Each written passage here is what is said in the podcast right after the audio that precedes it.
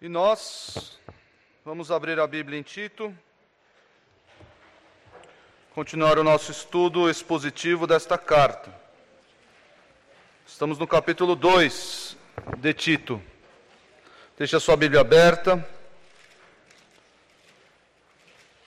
Porque, como pediram algumas mulheres na minha pregação passada, hoje chegou a vez dos homens. As mulheres, pastor, pastor, obrigado pela palavra, tal, mas e a hora dos homens? Que hora, que hora vai chegar? Chegou a hora de vocês. Dos homens novos, dos moços. Vamos chegar daqui a pouco, eu vou explicar para os irmãos. Vamos ler todo o trecho, compreende os versículos de 1 a 10. Tito 2, de 1 a 10.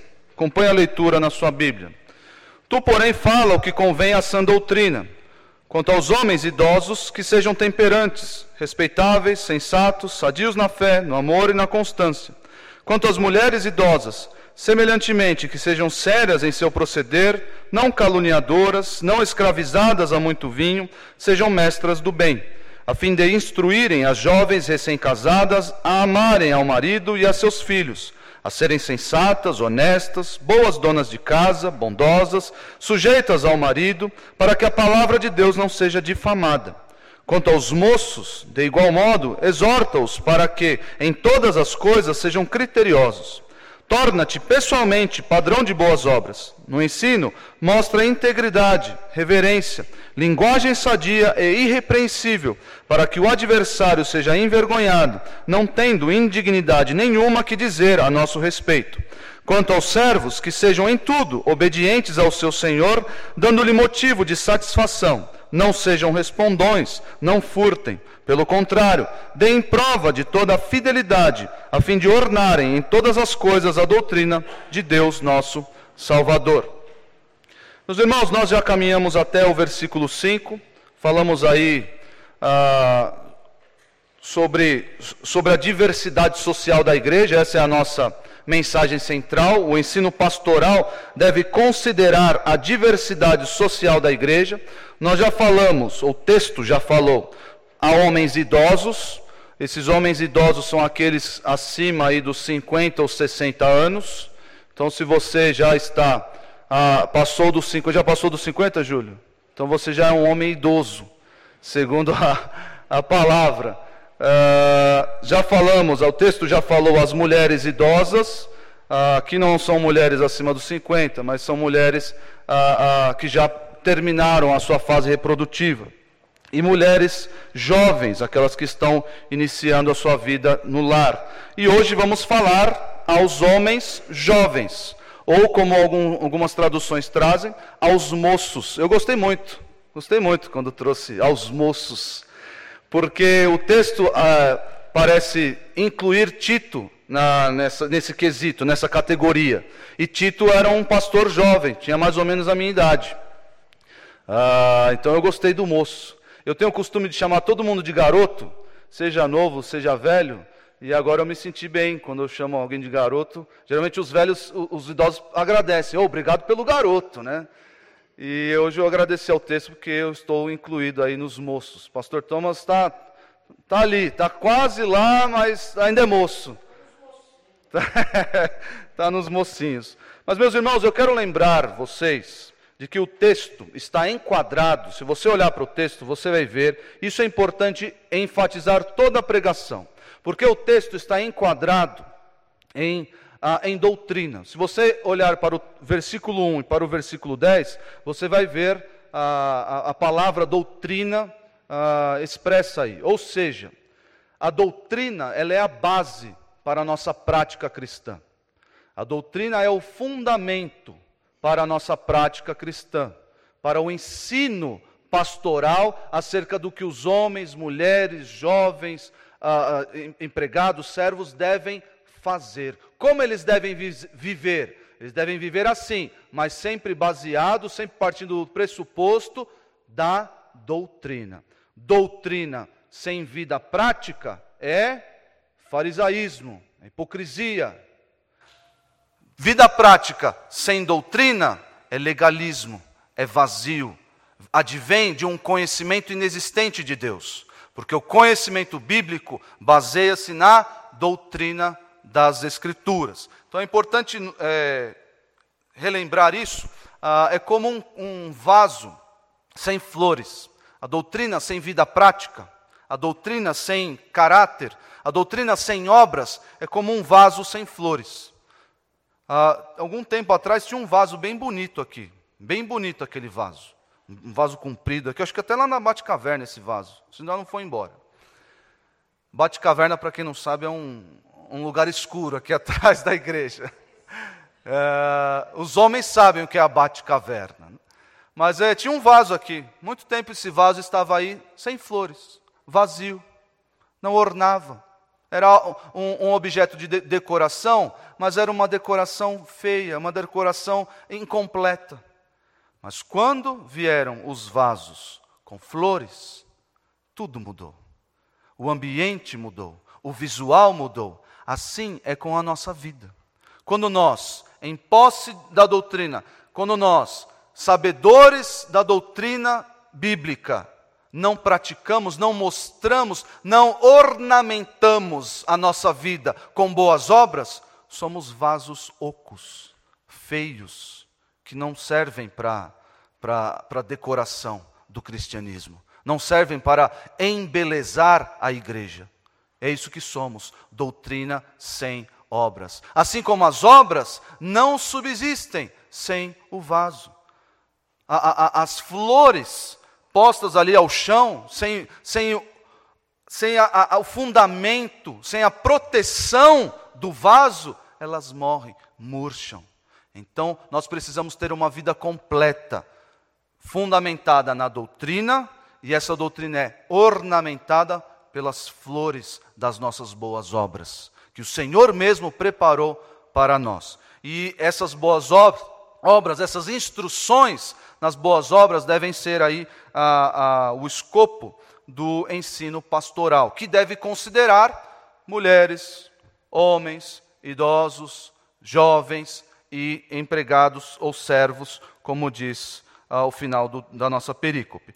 E hoje chegou a vez dos homens, homens até 50 ou 60 anos, então temos aqui uma vasta gama uh, de pessoas nessa categoria. Então preste bem atenção, você que é homem e está nesse hall, e você que é mulher e tem um homem neste hall, preste mais atenção ainda. Uh, se você notar, se você olhar agora para os versículos 6, 7 e 8, você vai encontrar junto comigo uma sequência no texto. Eu vou informar para os irmãos que sequência é essa, mas existe aqui uma sequência no texto. Uh, os versículos 6, 7 e 8. O versículo 6 mostra, primeiramente, a exortação. É a palavra dita, é aquilo que o pastor, é aquilo que uh, o, o conselheiro, o mestre, fala. É a exortação. É uma sequência lógica, uma sequência didática, uma sequência até temporal. Por quê? A partir da exortação, o pastor, o moço, o homem deve dar exemplo. Versículo 7. Ele diz: Torna-te pessoalmente padrão, exemplo. Então nós temos aí no versículo 6 a exortação, é a palavra dita, exorta-os para que em todas as coisas sejam criteriosos. Nós vamos ter o exemplo, que é a confirmação da exortação. Mais uma vez, já disse para os irmãos: se houver exortação que não for corroborada com exemplo, o que é isso? É hipocrisia. É a mais pura hipocrisia. É o faço o que eu falo, mas não faça o que eu faço. É a hipocrisia, farisaísmo. Eu digo para o jovem fazer algo e eu mesmo não faço. Isso é hipocrisia, isso é perigoso, isso não é bíblico, não é próprio do cristão. Por quê? Porque a sua conduta, o seu exemplo, vai corroborar a sua exortação, a sua palavra dita. E por fim, tudo isso, a palavra dita, corroborada com o exemplo, vai gerar o quê? Um efeito. Então são três es, fica fácil de decorar: exortação, exemplo e efeito. Qual é o efeito? Nós não vamos estudar o efeito hoje, mas vamos ficar apenas na exortação e metade do exemplo, só para os irmãos terem a, a ideia de até onde vamos hoje. Mas a, o, o, texto traz essa sequência lógica. Tito, estou, Paulo está falando a Tito. Tito, você quando for ensinar os moços, você exorta-os nesse seguinte sentido, nesses termos, você diz isso, isso, isso. Mas Tito, lembre-se que você também é moço, e sendo moço e pastor, você deve dar o exemplo. E isso vai gerar um efeito, um efeito nos adversários, um efeito no seu testemunho para os de fora. É essa a sequência do texto. E vamos ter, é, termo por termo estudar aqui. Já disse para os irmãos que uh, moços compreende a idade até 50, 60 anos. Então, partindo dos 13 anos, considerando que para o judeu, a partir dos 13 anos já se torna um homem. Então, considerando essa idade, a partir dos 13 anos até os 50, 60 anos, uh, são todos moços. Aproveitem bem, aproveitem bem a sua fase de moço. Uh, o texto segue dizendo: Quanto aos moços, de igual modo, exorta-os, exorta-os. Uh, a tradução dessa palavra, literal, eu gosto da tradução literal dessa palavra, é chamar de lado. Exorta-os, chama-os de lado. Ela, não obstante, não obstante a tradução literal, não é assim que se faz teologia. Você pega, traduz literalmente, é isso. Não. A palavra ela assume ah, diversas possíveis traduções. Dependendo do seu contexto, são várias as nuances que a palavra pode tomar. Se você olhar no, no versículo 15, versículo 15, você vai encontrar o exorta. Tito 2,15, no sentido de admoestar alguém no sentido de colocar alguém no caminho certo. Veja aí, dize estas coisas, exorta e repreende, também com toda autoridade ninguém te despreze. Então, o mesmo sentido, ainda no, no capítulo 2. Você pode ver em 2 Coríntios 1, 6, um outro sentido. Porque a raiz desse, te, desse termo uh, também, também admite essa tradução, que é a tradução consolar. Primeira tradução, primeira possível tradução é admoestar, exortar, mas também admite consolar. Aqui a palavra, a palavra em Tito é a palavra paracalei, chamar de lado e falar, chamar de lado e falar. Segundo aos Coríntios 1:6 diz assim: Mas se somos atribulados, é para o vosso conforto. Mesma palavrinha, conforto e salvação. Se somos confortados é também para o vosso conforto, o qual se torna eficaz, suportando vós com paciência os mesmos sofrimentos que nós também padecemos. Mesma, mesma palavrinha que admite esse sentido, sentido de consolar alguém, de confortar, trazer uma palavra, chamar de lado e trazer uma palavra de conforto, de consolo. Geralmente a gente faz isso, ou, ou tenta fazer isso, uh, num velório, quando alguém está enlutado, você chama a pessoa de lado e leva a ela uma palavra de conforto, consolo. Uh, em Tito 1,9 temos outro sentido, ainda em Tito. Tito 1,9 no sentido de encorajar, encorajar, trazer ânimo para alguém que está desanimado. Tito 1,9 diz assim: deve estar plenamente convicto da mensagem fiel que lhe foi ensinada, de modo que possa encorajar outros com o verdadeiro ensino e mostrar aos que se opõem onde estão errados. Filemão 1, Filemão 1. Filemão 1. Filemão, na verdade, só tem um capítulo. Então, os versículos 9 e 10. Filemão, os versículos 9 e 10. Veja aí na sua Bíblia. Prefiro pedir. Esse pedir é a mesma palavrinha que nós encontramos para exortar lá em Tito 2, 6. Prefiro pedir com base no amor, eu, Paulo, já velho e agora prisioneiro de Cristo Jesus. Olha só, suplico, suplico que demonstre bondade a meu filho Onésimo. Então a função aqui do pastor, a função de Tito deve ser exortar, admoestar, consolar, encorajar, implorar, suplicar aos moços, aos homens, que sejam criteriosos. Essa é a função do pastor aqui: chamar de lado e fazer tudo isso daqui. Tudo isso daqui. Admoestar. Pastor, hoje os jovens estavam brincando comigo ali. Que eu cheguei, subi pela manhã, subi aqui a escada, encontrei um rapazinho com o celular na mão, devia estar jogando, era um adolescente, e eu disse: Sai do celular, rapaz, vai conversar com seus irmãos. Aí o, o Mateus, o Mateus não está aqui, disse: Ó, oh, pastor já chega dando bronca. Eu falei: o, o, o cajado do pastor serve para buscar a ovelha perdida, mas também serve para dar um safanão na ovelha que está se perdendo. Serve para acordar a ovelha. E essa é a função de Tito aqui. A palavra, ela tem esse escopo abrangente justamente para isso. Ó. Tito, você deve chamar de lado as pessoas para exortar. Ninguém gosta de ser exortado. Ninguém gosta. Ó, aquilo que você está fazendo, pare de fazer. Aquela conduta que você está tomando, pare. É pecado. Tome outro rumo. Não faça mais isso. É chamar de lado para também, irmão, eu quero te dar uma palavra de consolo uma palavra de ânimo, de encorajamento. É o cajado servindo para os dois, para as duas funções. Irmão, eu te imploro, eu te suplico, abandone esse pecado. Abandone esse pecado.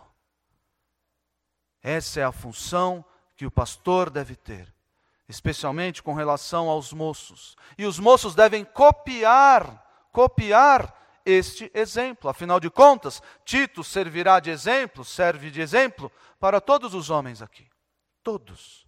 Não só o pastor deve uh, fazer essas coisas como obrigação, mas todos devem fazer também como obrigação, porque devem copiar o seu pastor, devem copiar o que o texto bíblico diz. Chamar de lado, conversar. É por isso, meus irmãos, que nós não podemos, e eu, eu enfatizo aqui novamente, novamente enfatizo aqui, nós não podemos ser aqueles crentes que ninguém sabe o nome. Você vem, chega na hora do culto, próximo na hora do culto, o pastor disse amém, não fica nem para a hora dos avisos. Tem a hora dos avisos aqui, o pastor Nicolas geralmente dá os avisos, faz os aniversariantes de manhã, nós oramos, a pessoa já sumiu. Quem é? Aí o pastor Nicolas vai nos aniversariantes, quem é essa pessoa? E aí ninguém sabe quem é. Esse crente, meus irmãos, não pode existir, porque nós temos essa responsabilidade uns para com os outros. Eu preciso saber onde o meu irmão está errando. Eu preciso saber onde o meu irmão está faltando. Eu preciso saber se o meu irmão está triste, está enlutado. Eu preciso saber essas coisas. E para saber isso, eu preciso me envolver na vida dos meus irmãos. Não existe aquela, aquele relacionamento superficial. Não existe isso dentro da igreja de Deus, meus queridos. Você deve se envolver com os seus irmãos, e para isso você deve se dispor a, a, a, a, ser vulnerável. Não adianta você chegar aqui, ficar, como o pastor Nicolas disse hoje de manhã, eu vi na, na classe de novos membros, aquela pessoa emburrada. As pessoas chegam junto, aquela pessoa chata, que ninguém suporta. Aí depois sai da igreja acusando os irmãos. Ah, lá ninguém me recebeu bem. Se você é insuportável, se você não se abre, se você não abre a porta da sua vida, da sua casa para os irmãos, como você quer ser exortado, consolado, admoestado, instruído? Nós precisamos nos envolver. Nós temos aqui esse aprisco de quase 200 membros. Não estou falando que você precisa ter envolvimento com os 200 que estão aqui. Mas escolha alguns aí. Chame-os para a sua vida. Se torne vulnerável para alguns que são sábios, que, que, que estão hábeis a te exortar, te aconselhar. E seja alguém preparado para fazer o mesmo. Não seja aquele crente sanguessuga. Ah, eu só quero aprender, só quero aprender, e os irmãos aqui e você não entrega nada. Por quê? Porque é carente de, de conhecimento bíblico, não estuda a Bíblia durante a semana, está aí só. Ah, só quero ouvir. Não, você de, também deve estar preparado para ensinar. Nós passamos agora por, por alguns é, versículos onde as mulheres idosas deveriam ensinar as jovens recém-casadas. Responsabilidade bíblica que pesa sobre os ombros das irmãs. E assim funciona a igreja de Deus. Mas muito bem, essa é a função do pastor, chamar de lado, que é a função de todos aqui. Mas qual é o fim? Qual é o fim? Quanto aos moços, de igual modo, exorta-os para que em todas as coisas sejam criteriosos. Sejam criteriosos. Eu não gostei desta tradução. Não gostei dessa tradução, sejam criteriosos. Por quê? Porque criteriosos parece que é alguém que está escolhendo algo, tá? É, vamos ver aqui, tem que ter esse, esse ou aquele critério. É, parece um, um, jovem, parece jo, um jovem uma jovem que está escolhendo um namorado. Sejam criteriosos. Aí tem uma lista lá de 25 critérios para ser meu namorado. Aí o jovem lá é, responda ao questionário: 38 questões para ser minha namorada. Esse aí é bem criterioso, não é? É bem criterioso. Oxa, complicado. Então não gostei dessa tradução. Por quê? Porque essa palavra já apareceu no, no capítulo 2, já apareceu no capítulo 1 um, de outra uh, forma, de, com outra tradução. Vejam só, versículo 8 do primeiro capítulo, Tito 1, 8. Está dizendo as qualificações do pastor, as atribuições do pastor. Antes, hospitaleiro, amigo do bem, sóbrio. É a tradução para essa palavra aqui. Sofronem, como está escrito ah, lá no versículo 6. Sóbrio. Versículo 2 do capítulo 2, olha só. Quanto aos homens idosos, que sejam temperantes, respeitáveis, sensatos. Versículo 5, você também encontra a mesma tradução. Ah, versículo 5: instrua as mais jovens a serem sensatas. Eu gosto, eu prefiro essa, essa tradução. Sensato. Alguém com a cabeça no lugar. Eu gosto da, da, da expressão mestre de si mesmo. É nós não, não, não existe essa. Não é comum essa expressão no nosso vocabulário, mas a tradução aqui é esta. Mestre, alguém que é mestre de si mesmo. Ensina aos homens a serem mestres de si mesmos.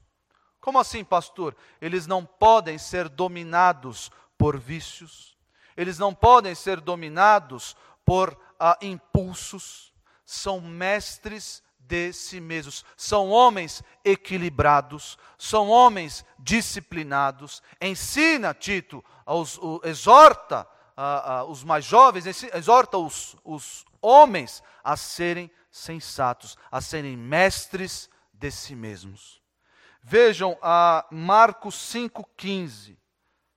Marcos 5,15. Essa tradução aqui acertou na mosca. Acertou na mosca essa tradução. Marcos 5, versículo 15, que é, o correspondente é Lucas 8, 35, que é o mesmo, é, é o mesmo episódio, né? Marcos 5, 15 diz assim: Indo ter com Jesus, viram o endemoniado, o que tivera a legião, assentado, vestido em perfeito juízo. Em perfeito juízo. Essa é a mesma palavrinha para o que está traduzido aí como criteriosos. É a pessoa que tem perfeito juízo, tem a cabeça no lugar. Não é uma pessoa desajuizada. É uma pessoa sensata, com a cabeça no lugar. Romanos 12, 3, também a mesma palavra. E uma outra tradução. Também boa, boa essa tradução. Romanos 12, 3. Veja aí, Romanos 12, 3. Porque pela graça que me foi dada, digo a cada um dentre vós que não pense de si mesmo além do que convém. É a pessoa que tem um pensamento fora do lugar. Não é um pensamento equilibrado, está pensando coisas indevidas, está pensando muito além, muito acerca de si mesmo. Qual é, qual é o certo então? O apóstolo vai dizer: antes pense com moderação. É uma palavrinha só, é a mesma palavra que aparece lá em Tito para criteriosos. Antes, a pessoa deve ser sensata, deve ter a cabeça no lugar, deve ter o perfeito juízo, a mente está no lugar, as coisas não, não, não são turvas para ela, tudo é muito claro, ela age com certeza, fazendo as coisas uh, certas, não é não está nublado o seu pensamento, as coisas que ela faz. Uh, naquele livro, O Senhor dos Anéis, quem é que muitos já devem ter lido ou pelo menos visto o filme, O Senhor dos Anéis. Já é um, já é um clássico, né? O filme é de 2000, 22 anos, já é um clássico. Uh, aquele filme, O Senhor dos Anéis, tem o, o filme e o livro, né, obviamente, uh, tem um personagem, o personagem chama Gollum também, chama, também conhecido por Smigol. O Smigol, para quem viu o filme ou leu o livro, ele sofre de transtorno bipolar. Na verdade, ele sofre de transtorno de dupla personalidade. Ele conversa consigo mesmo. E é muito interessante, tem uma cena, que é muito bem feita essa cena no filme, em que ele está conversando consigo, e parece que são duas pessoas diferentes o take ali, a forma de. Ele, um, um, uma das suas personalidades fala assim, bravo, e, e, como se estivesse brigando com a outra. A outra, aquela personalidade mais calma, com os olhinhos assim de, de gato de botas, assim, não, mais passivo, assim. E, e, o Gollum é uma pessoa que não está no seu perfeito juízo. É uma pessoa que pensa duas coisas ao mesmo tempo uma hora está bravo, outra hora pensa que não, não devemos é, machucar o nosso mestre, não, nós devemos matá-lo, não, não vamos, vamos fazer isso, sim, vamos fazer isso. E aquele, tudo isso, para quem conhece a história, tudo isso porque o anel, o anel do poder, ou ah, contaminou, envenenou, ah, controlou a sua mente. Meus irmãos, pode acontecer na nossa vida a mesma coisa o pecado pode transformar o nosso pensamento. Andar no pecado, manter o pecado em nossa posse, como Gollum tinha com o anel, pode transformar a nossa, o nosso modo de pensar e tirar-nos tirar-nos o juízo, o juízo doutrinário. Os pastores, muitas vezes, e os irmãos já devem ter enfrentado situações semelhantes, mas os, os pastores, muitas vezes, é, encontram situações inacreditáveis nos seus gabinetes.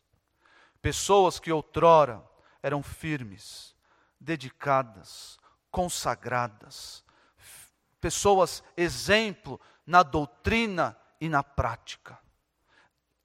Deixaram o pecado nascer em seu coração e habitar na sua vida durante anos, anos, e aquele pecado foi transformando a sua mente, foi confundindo a sua mente, até que ele chega no gabinete e começa a justificar o seu pecado com a palavra de Deus.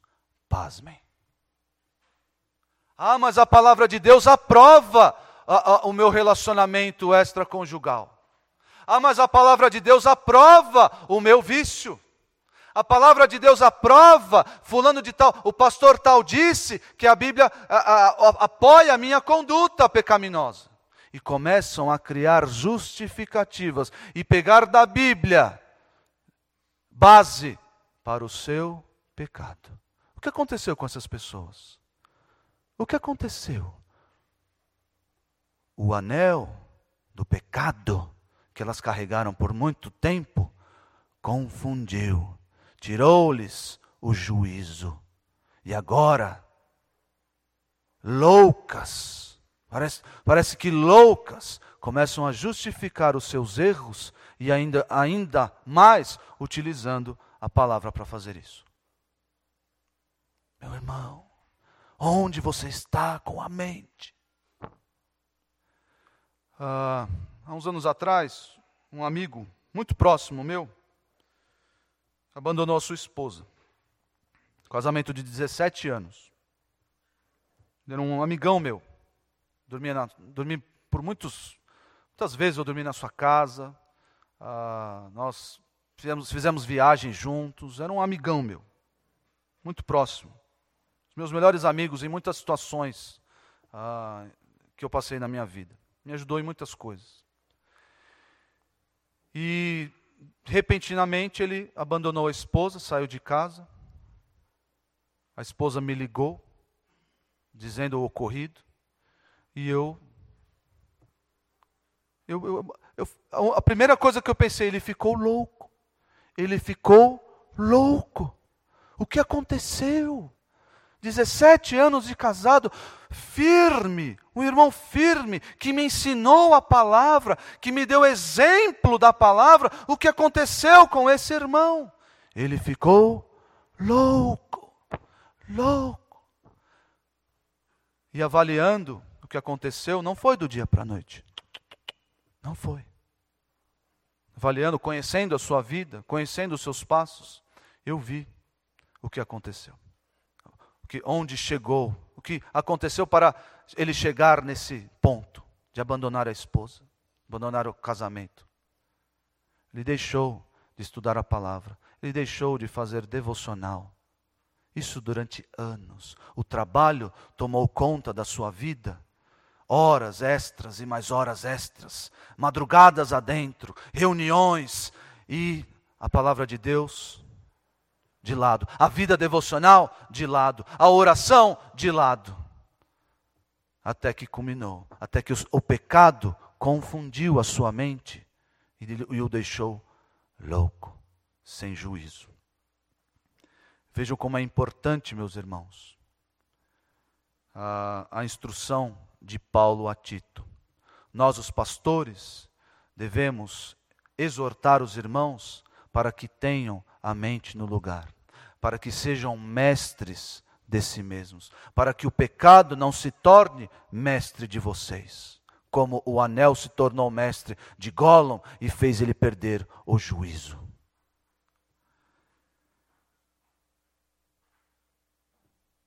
Nós também podemos perder o juízo na vida doutrinária, não só na vida prática. Como eu disse para os irmãos, podemos criar justificativas para o pecado mas nós também podemos abraçar, abraçar heresias, abraçar ensinos to torpes e tortos. Nós podemos abraçar se o nosso juízo não estiver no lugar. Se não formos sensatos, poderemos abraçar falta de ordem e decência no culto. Quando olhamos para, o, para aí fora, em algumas igrejas, o que vemos? Qual é a impressão que dá? Que é um bando de loucos que se reuniram naquele lugar. Falta ordem, falta decência no culto. Ninguém entende nada. Pessoas imitando bichos no culto a Deus. Falta sensatez doutrinária, porque deixaram, ficaram loucos e abraçaram essas ideias. Ah, isso aí é manifestação do Espírito Santo. Olha lá, irmã, caindo, grunhindo. Olha aqui, ah, isso é o Espírito. Ninguém pode falar nada, porque isso é manifestação do Espírito. Olha, isso, perderam a sensatez doutrinária, perderam o juízo doutrinário. Por quê? Porque um pastor firme não impediu que isso adentrasse as igrejas. É obrigação do pastor exortar os homens, especialmente os homens, a serem sensatos, criteriosos, a terem a mente no lugar. Vejam aí, 2 Timóteo 2, 24.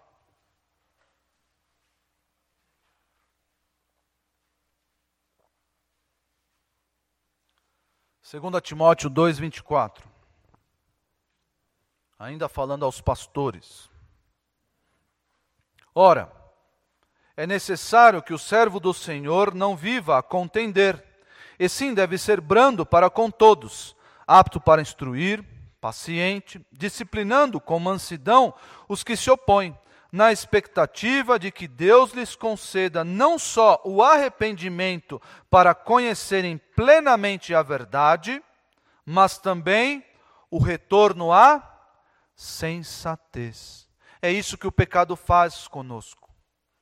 O pecado nos deixa insensatos. O pecado ah, ah, nos impede de pensar claramente. Por isso, meus irmãos, nós devemos ter muito cuidado com qualquer pecado na nossa vida. Nós não podemos alimentar, nós não podemos deixar ele residir no nosso coração. Nenhum pecado, meus irmãos. Ah, esse é o meu jeito, eu sou assim mesmo. Não faça isso, porque o pecado vai tirar o seu juízo. E aqui o, o, o, o pastor é instruído a, a, a disciplinar as pessoas que estão em falta, as pessoas que estão em erro, em pecado para que eles se arrependam e conheçam a verdade e retornem à sensatez, a pensar de modo correto, a pensar com a cabeça no lugar. E o texto prossegue: livrando-se, livrando-se eles do laço do diabo, tendo sido feitos cativos por ele para cumprirem a sua vontade. Se os homens dessa igreja não forem sensatos, criteriosos, o diabo vai laçá-los, vai fazê-los cativos, e vocês vão perder a mente, vocês vão perder o juízo. E a família vai para o buraco, a igreja vai sofrer, todos ao seu redor vão sofrer. Por quê?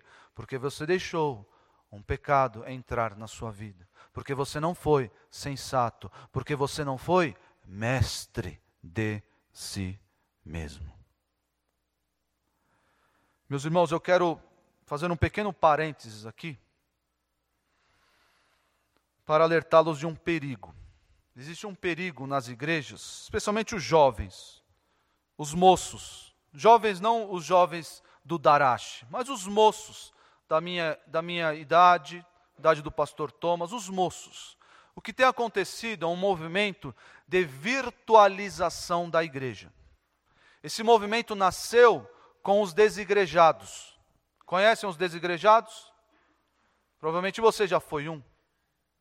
Ah, os desigrejados, nutrindo muitas vezes os desigrejados do mal, porque tem os desigrejados do bem, né? os desigrejados que abandonaram as suas igrejas, ah, a igreja é, é um, bando, um monte de, de, hipócritas, a igreja é um monte de gente que não, não, não tudo pecador, é, um monte de desculpa para ficar em casa assistindo o sermão online. Ah, esse movimento começou aí. Provavelmente essas pessoas estão escondendo pecados em si, estão perdendo o juízo, porque a Bíblia manda congregar. A Bíblia manda. E a pandemia veio para a reforçar esse, esse movimento, veio para dar ainda mais gás a esse movimento, que é um movimento perigoso, que é a virtualização da, da vida cristã, é a virtualização da igreja. Como assim, pastor? O que está acontecendo? As pessoas estão buscando exortação, estão buscando instrução, estão buscando ensino na internet. Ah, isso é mal, pastor? Não, claro que não. Por si só não é mal. Eu mesmo assisto vários sermões do pastor John MacArthur. Gosto dos assisto sermões dele. Ele não me conhece, nunca me viu na vida, nunca ouviu falar de mim. Eu assisto os sermões do pastor John MacArthur. Mas o que não pode ocorrer, irmãos, é isso aqui ser anulado. Isso o quê? Chamar de lado. Isso não pode anular. Você não vai, ninguém na internet vai chamar você de lado. Nem o John MacArthur nunca vai me chamar de lado. O Augusto Nicodemos nunca vai me chamar de lado. Nenhum desses pregadores, pastores aí pop da internet vão me chamar de lado e me exortar, admoestar, consolar, encorajar, instruir. Nenhum desses pastores vai fazer isso. Isso só acontece na igreja, na igreja local, no envolvimento dos irmãos uns com os outros. O problema é que isso tem entrado no nosso meio e nós nos sentimos alimentados. Ah, eu, eu, eu compartilhei lá o, o sermão, compartilhei lá a frase de efeito de tal pregador. Ah, hoje eu, eu comi lá o, o pão diário. Antigamente tinha um pão diário, né? Agora o pão diário está espalhado na internet. Ah, eu já fiz aqui a minha devocional no pão diário. Ah, hoje eu estou alimentado e achamos que está tudo bem. Não. É bom, essas coisas são boas. São boas. Pode continuar consumindo. Mas o, o prato principal, a feijoada, oh, aquela carne suculenta, o churrasco da vida cristã, aquilo que alimenta, aquilo que, que dá uh, nutrição, está aqui, ó, está no nosso meio. É um irmão que você vê e você descobre que aquele irmão passou pelo mesmo problema que você está passando. É aquele irmão que o jovem descobre, que o jovem sabe, que teve problemas com pornografia e, e pôde vencer.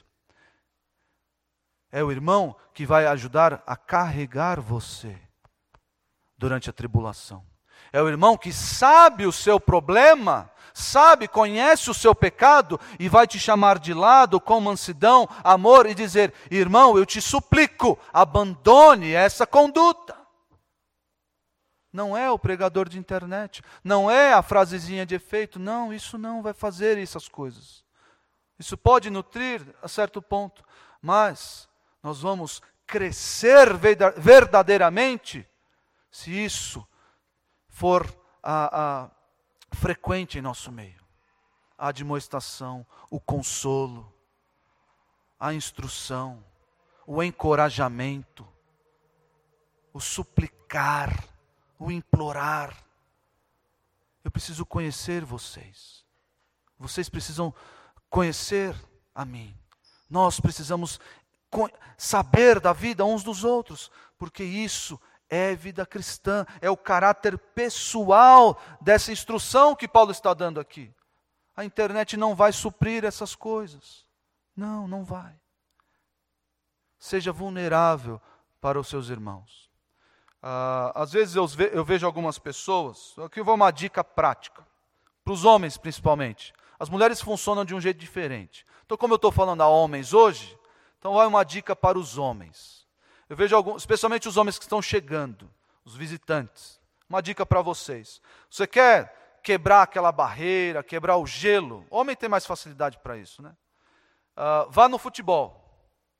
Vá no futebol. Ah, mas eu não sei jogar bola, pastor vá no futebol, nem que seja para torcer. Todo mundo vai saber o seu nome, todo mundo vai saber que você é perna de pau, todo mundo vai brincar com você. Tá lá, vá no futebol. Outra dica, outra dica. Ah, pastor, o, o Mauro está aqui acenando. Eu não, não jogo futebol, não, de jeito nenhum, não vou no futebol. Sabe o que você fa pode fazer? Venha no remar. Venha no remar. Nós temos um momento de oração ali, nós vamos saber o seu nome, saber os seus pedidos de oração. Nós vamos conhecer você. Quer mais uma dica? Anota aí, hein? No final do culto, na hora do cafezinho, não fica lá com a sua esposa. Sua esposa você já passa a semana inteira. Semana inteira você fica com ela lá. Não fica lá do lado dela assim, olhando assim por cima. Vê uma, uma rodinha de homens, encosta lá. Encosta lá. Fica lá orbitando, encosta lá, ninguém vai falar, ô oh, meu, sai daqui, vamos, vamos mudar de assunto que o assunto chegou. Não, não. Ninguém vai falar, você é novo, você não é assunto ainda. você é novo, você está chegando agora. Então, vi uma rodinha lá, viu dois, dois irmãos, três irmãos ali conversando, chega junto, participa. E aí você vai se inteirando, nós vamos conhecendo você. Você vai, vai conhecendo os irmãos. Não precisa ter medo, ninguém morde aqui. Ah, Faça isso. As mulheres, se quiserem aproveitar as dicas, tudo bem. Eu sei que mulher tem Ah, ela está com o mesmo vestido que o meu. Ah, mas a minha paleta de cores não combina com a dela, então eu não vou ali naquela rodinha, porque não, não vai dar certo. Ah, eu não gosto de cabelo. Mas podem aproveitar as dicas também. Não, só não vai no futebol. Mas, meus irmãos, isso tudo faz parte da dinâmica da igreja. Nós não podemos virtualizar a nossa vida cristã. Não pode, isso não pode acontecer. Achando que as migalhas que nós comemos ah, nos sermões de internet, nos estudos, nas frases de efeito, nos, nos eh, stories, esse, mundaréu aí de internet, achar que isso aí nos alimenta. Sabe o que, que nos alimenta? É um WhatsApp. Irmão, ora por mim. É um WhatsApp lá no Ore por mim sabendo que tem um monte de gente orando por você. E um monte de gente que você conhece.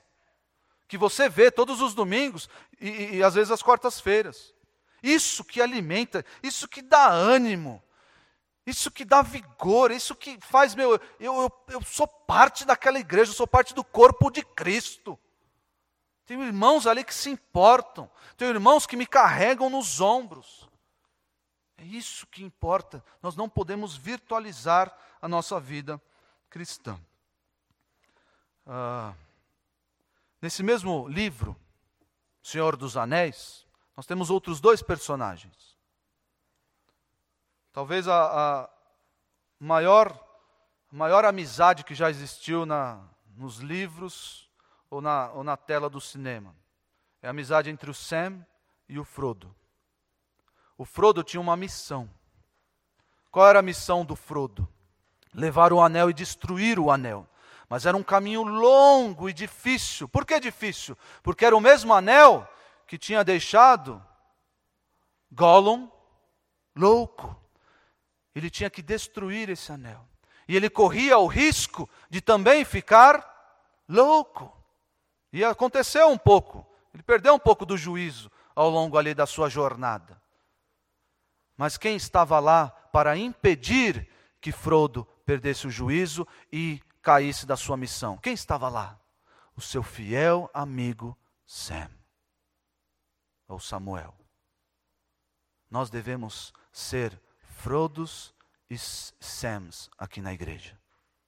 Nós devemos ter amigos assim aqui na igreja. Amigos que nos, nos impedem de ficar loucos. Amigos que nos ajudam a carregar o peso quando o pecado está nos maltratando amigos que nos carregam no colo, como Sam fez um, perto do, do Monte Doom. Nós devemos ter amigos aqui no nosso meio, amigos que fazem isso, amigos de verdade, de carne e osso, e não amigos virtuais. Seguindo aí o texto, partindo para o final já, final dessa exposição, nós vimos aí o versículo 6, quanto aos moços, de igual modo, exorta-os para que em todas as coisas sejam criteriosos. No texto grego, esse em todas as coisas está no versículo 7, porque po poderia servir para uh, em todas as coisas torna-te exemplo, ou seja, que sejam criteriosos em todas as coisas. A melhor tradução é essa da Ara, porque parece que uh, ele ele quer especificar em que o, o bispo deveria ser uh, exemplo. Ele faz uma lista depois. Então, esse, esse, ter, esse termo, né, uh, em todas as coisas, parece se coadunar, se harmonizar melhor com esse ter a mente no lugar em todas as áreas da vida. Então, a tradução aqui está boa, caso a sua tradução tenha mudado aí. Versículo 7. Torna-te pessoalmente padrão de boas obras. E vamos até aqui hoje. Torna-te pessoalmente padrão de boas obras. Existe aqui um, uma ênfase muito grande, e os pastores devem ah, notar essa ênfase e ah, ah, cobrar isso de suas vidas, porque o pastor deve ser exemplo dos irmãos. Os pastores dessa igreja devem uh, ter cuidado quadruplicado com a sua postura, com o seu caráter, porque eles devem ser, pessoalmente, exemplo para os irmãos. E aqui a palavra exemplo, padrão, modelo, uh, dá a ideia de uma forja, algo que foi forjado através da repetição. Uh, imediatamente eu venho à minha mente a, a, ideia da espada. Já viram uh, nos filmes ou em documentários uh, o, sendo feita a espada, aqueles artífices fazendo a, a espada, batendo várias vezes no metal quente. O que eles estão fazendo? Eles dobram o, o metal e batem para que a liga metálica seja bem ah, temperada. Ela não pode ser muito dura, porque senão ela quebra. Mas ela deve ser bem temperada, numa liga de ferro e carbono. Então aquilo ajuda a, aquele movimento de repetição, batendo, esquentando, esfriando, batendo, ajuda a temperar, livrar a, a, essa liga de impurezas, até do oxigênio. O pastor deve ser esse padrão, o padrão forjado, como uma espada é forjada, como uma katana, o kataná, a espada japonesa famosa, é forjada. Quase que inquebrável, batendo ali, batendo. O caráter do pastor deve ser um caráter irreprochável, um caráter irrepreensível. Um padrão esse mesmo termo é utilizado, é, é, é interessante notar, é, é, é utilizado para as marcas nas mãos de Jesus.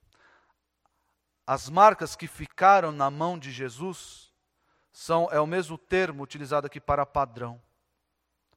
Quando os soldados fixaram, batendo os pregos nas mãos de Jesus, aquilo deixou uma marca uma marca que nós veremos um dia. Que Tomé viu e, e, e os apóstolos viram, e nós veremos um dia. O caráter do pastor deve ser forja, forjado da mesma forma. Algo que as pessoas podem ver, provar, é notável o caráter desse homem. Ele deve se tornar padrão, forjado como que pelo fogo na repetição. Vejam isso lá em Filipenses 3,17 pastor deve ser uma espada bonita, forte, firme, afiada, para cortar bem a palavra. Como diz o texto 2 Timóteo 2. Filipenses 3,17. Irmãos, sigam unidos o meu exemplo e observem os que vivem de acordo com o padrão que lhes apresentamos. Meus irmãos, pesa sobre nós, os pastores, uma responsabilidade gigantesca, que é nos tornar padrão, modelo, exemplo para os irmãos. E pesa sobre os irmãos uma responsabilidade também, que é de nos imitar. Os irmãos devem nos imitar. Os irmãos não devem imitar o pregador desconhecido da internet. Eu vejo algumas pessoas escrevendo lá, grande homem de Deus. Ah, deve conhecer, né? A pessoa. Ah, grande homem de Deus, um exemplo. As pessoas, será que conhece? Porque só conhecendo o caráter, só conhecendo pessoalmente, é que nós podemos afirmar: este é um grande homem de Deus. É só conhecendo o pastor Nicolas que eu posso afirmar: ele é um grande homem de Deus e eu devo imitá-lo. Só conhecendo o pastor Thomas, sabendo como ele fala, como ele age, o que ele faz, é que eu posso dizer: é um grande homem de Deus. Só conhecendo o pastor Robson, o pastor Marcos, pessoalmente, sabendo como eles reagem, o que eles dizem, como é no convívio, como esses, esses homens são em sua casa, como é a sua família, é que eu posso dizer: grande homem de Deus, eu vou imitá-lo. Porque é fácil imitar a pessoa, a, a, o homem de internet, o pregador de internet. É fácil. Porque na internet só existe metade da verdade. Na internet ninguém é provado. Ninguém é provado na internet. Ah, fulano de tal. Ah, vem aqui aprender como criar os filhos. Eu não conheço os filhos dessa pessoa. Eu não conheço quem são. Qual é o seu vocabulário? Qual é a sua firmeza doutrinária e bíblica? Não conheço. Mas eu conheço as irmãs que estão aqui. Eu posso copiá-las. Eu posso, porque eu vejo os seus filhos aqui, são exemplos. Então eu quero copiar. Os jovens devem procurar pessoas aqui que são exemplos e copiá-las. E, sobretudo, copiar os pastores. 1 Timóteo 4,12. Texto conhecido. Texto conhecido. Timóteo 4, 1 Timóteo 4,12. Ninguém despreze a tua mocidade. Pelo contrário, torna-te padrão dos fiéis. Torna-te padrão dos fiéis. Na palavra, no procedimento, no amor e na fé e na pureza. Isso tudo eu posso averiguar, eu posso atestar com os meus próprios olhos no convívio da igreja local. Eu posso ver, eu conheço. Eu vou na casa do pastor Nicolas. Eu vou na casa do pastor Thomas. Eu sei como é que é, como é, que é a sua casa. Eu sei como é que funciona. Eu sei quem são seus filhos. Eu sei como ele trata a esposa. Eu vejo. Eu, com esses olhos aqui, ó. Quando eu tinha 14 anos, eu não sabia direito o que era ser pastor. Mas nasceu no meu coração um desejo de ser pastor. Mas nasceu a partir do exemplo do pastor Marcos Granconato. Eu disse no meu coração: eu quero ser como ele. Não só no ofício de pastor, mas eu quero ser como ele em tudo. Em tudo. Como o texto diz aqui. Torna-te pessoalmente padrão de boas obras. Eu posso ver esses homens fazendo boas obras. Eu posso ver esses homens acudindo os necessitados. Eu vejo esses homens exortando os faltosos. Eu vejo esses homens encorajando os desanimados. Eu vejo esses homens ah, suplicando santidade na igreja. Eu vejo tudo isso. Então eu devo copiá-los, porque eles são padrão de boas obras. Vamos terminar lendo 2 aos Tessalonicenses 3.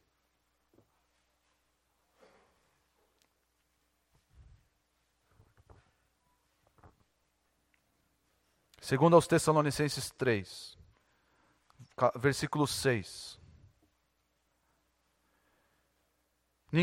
Irmãos, em nome do nosso Senhor Jesus Cristo, nós lhes ordenamos que se afastem de todo irmão que vive ociosamente e não conforme a tradição que receberam de nós. Pois vocês mesmos sabem como devem seguir o nosso exemplo, porque não vivemos ociosamente quando estivemos entre vocês. Você quer buscar um exemplo de homem trabalhador? Você deve encontrar no seu pastor homem trabalhador.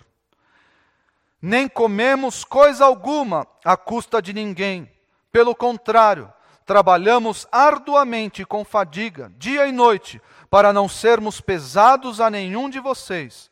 Não porque não tivéssemos tal direito, mas para que nos tornássemos um modelo para ser imitado por vocês. Uma vez eu, pastor Marcos, pregou aqui o texto de 1 Coríntios 11, que Paulo diz: Sede meus imitadores, como eu sou de Cristo. E ele afirmou, aquele jeito dele, né? Afirmou: os irmãos devem me copiar. Eu era jovem na época, eu, nossa, quanta prepotência. Como assim? Os pastores são pecadores também. Então tem falhas. Isso é verdade. Mas ele disse várias vezes, com, uh, com vigor: os irmãos devem me copiar. E com o passar dos anos, eu vi que não é prepotência, é uma imensa responsabilidade. eu estar apto, eu ser padrão, exemplo para os irmãos, de modo que os irmãos possam me copiar. Eu devo ser isso. Todos os pastores aqui devem se preocupar com isso. Somos pecadores, somos pecadores. Temos falhas, temos falhas. Devemos ser exortados algumas vezes? Sim, devemos. Mas os irmãos devem, à luz do texto bíblico, o, o, o, o bispo, o pastor, deve ser exemplo, modelo para os irmãos. Isso tudo para a segurança da igreja. Isso tudo para o crescimento da igreja. O pastor não é aquele intocável, aquele ungido do Senhor contra quem não se pode dizer um ah.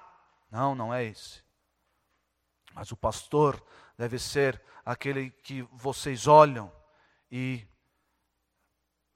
concordando com a palavra, concordando com o modelo que a palavra traz, os irmãos podem imitar. Porque esse homem consegue ser padrão de boas obras. Vamos orar.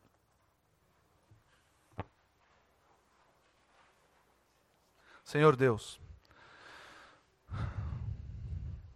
capacita-nos, ó Deus, capacita os pastores dessa igreja, capacita os pastores, ah, os, os verdadeiros pastores, espalhados pelo mundo, capacita-nos a sermos exemplo para o rebanho, a sermos padrão de boas obras, de caráter.